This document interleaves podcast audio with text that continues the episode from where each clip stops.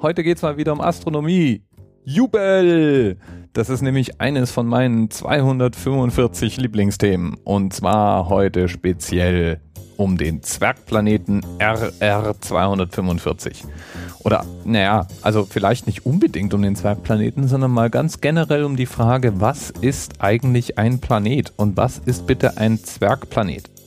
Themenpatin für die heutige Folge ist jedenfalls die Twitter-Nutzerin No Supermom oder auch Anea 1963, die dieses Thema vorgeschlagen hat. Es geht um den Zwergplaneten RR245 und den hat man vor kurzem entdeckt. Forscher haben ihn gefunden und haben sich ein Loch in den Bauch gefreut, weil dieser Zwergplanet auch noch nah genug und groß genug an uns dran ist, dass wir ihn wirklich auch von der Erde aus studieren können.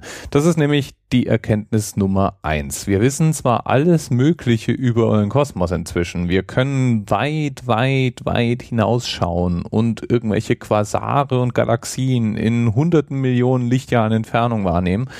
Und trotzdem wissen wir nur sehr wenig und begrenztes über die Objekte in unserer Nähe. Speziell die nicht so direkt beleuchteten Objekte sind ein Problem für uns.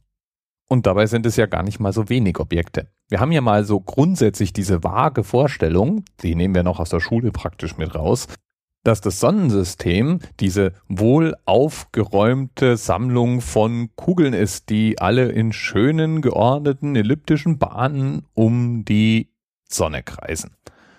Und da gibt es ein Problem. Das ist nämlich nicht so ganz korrekt. Vielleicht hat der eine oder andere dann noch in Erinnerung, dass es ja da draußen sowas wie die Orbsche Wolke gibt.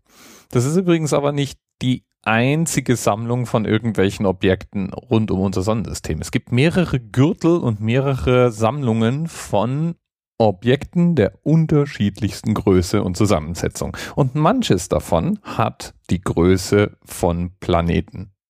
RR245 ist jetzt nun so ein Ding. Der ist 700 Kilometer im Durchmesser und der braucht circa 700 Jahre, um einmal um die Sonne rumzufliegen. Und er ist der fünfte seiner Art. Bisher hat man nämlich nur vier identifiziert.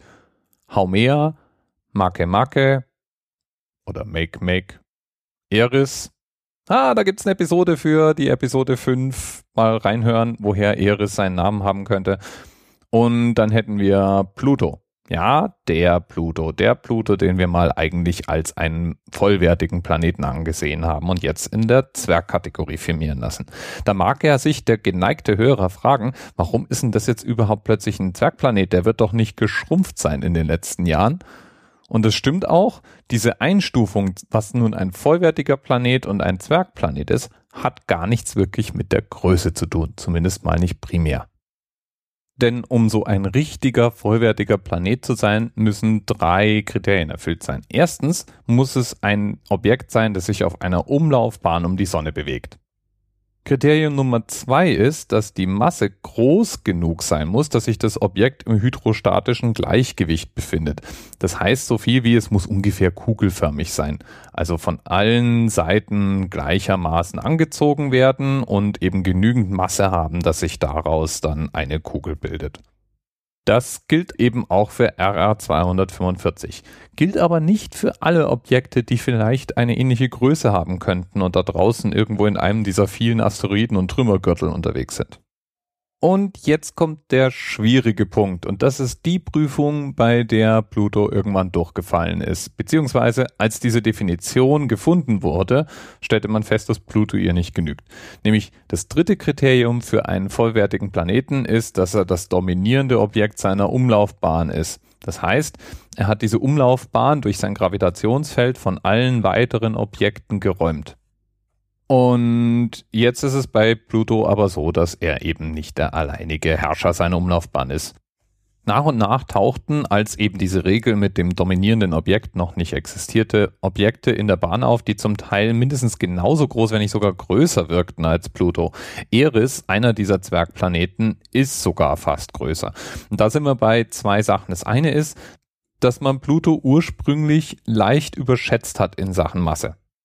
Das heißt, als ich vorhin gesagt habe, der wird doch nicht geschrumpft sein, habe ich nur halb gescherzt. Zwar ist Pluto gar nicht geschrumpft, aber wir haben ihn überschätzt. Und Eris ist eben fast größer. Und dann kann man leider obendrein noch streiten, ob sich Pluto denn jetzt nun wirklich auf einer ordentlichen Umlaufbahn um die Sonne befindet. Der ist nämlich ziemlich geneigt in seiner Bahn. Und äh, da kann man dann als ausgebildeter Astronom, der ich jetzt nun nicht bin, geteilter Meinung sein, ob man das noch gelten lässt oder nicht. Manch einer sagt nämlich, eigentlich gehört der Pluto zu einem der Objekte im sogenannten Kuipergürtel. Das ist wieder mal so eine Trümmerwolke, die da draußen existiert. Und zu besagten Kuipergürtel gehört eben auch RR 245. Der ist jedenfalls so weit draußen, dass er außerhalb der Bahn Neptuns kreist. Und im Augenblick ist er ungefähr 9,7 Milliarden Kilometer von der Sonne entfernt eine unvorstellbare Entfernung, damit man es vielleicht ein bisschen besser greifen kann. Das Licht braucht von der Sonne bis zu RR 245 fast neun Stunden. In dem Kuipergürtel, aus dem unser RR 245 stammt, haben wir inzwischen circa 2000 Objekte gefunden. Viele davon auch über 100 Kilometer groß. Oh je da hoffe ich doch mal, dass die alle schön brav auf ihren geordneten Bahnen bleiben, wie es bisher eben so der Fall zu sein scheint. Und jetzt? Jetzt fehlen noch zwei kleine Schritte. Der erste Schritt ist, RR 245 muss offiziell zu einem Zwergplaneten ernannt werden, weil bisher weiß man das gar noch nicht so genau. Das hängt davon ab, ob er denn jetzt nun wirklich schwer und groß genug ist, damit er sich in einem hydrostatischen Gleichgewicht befindet.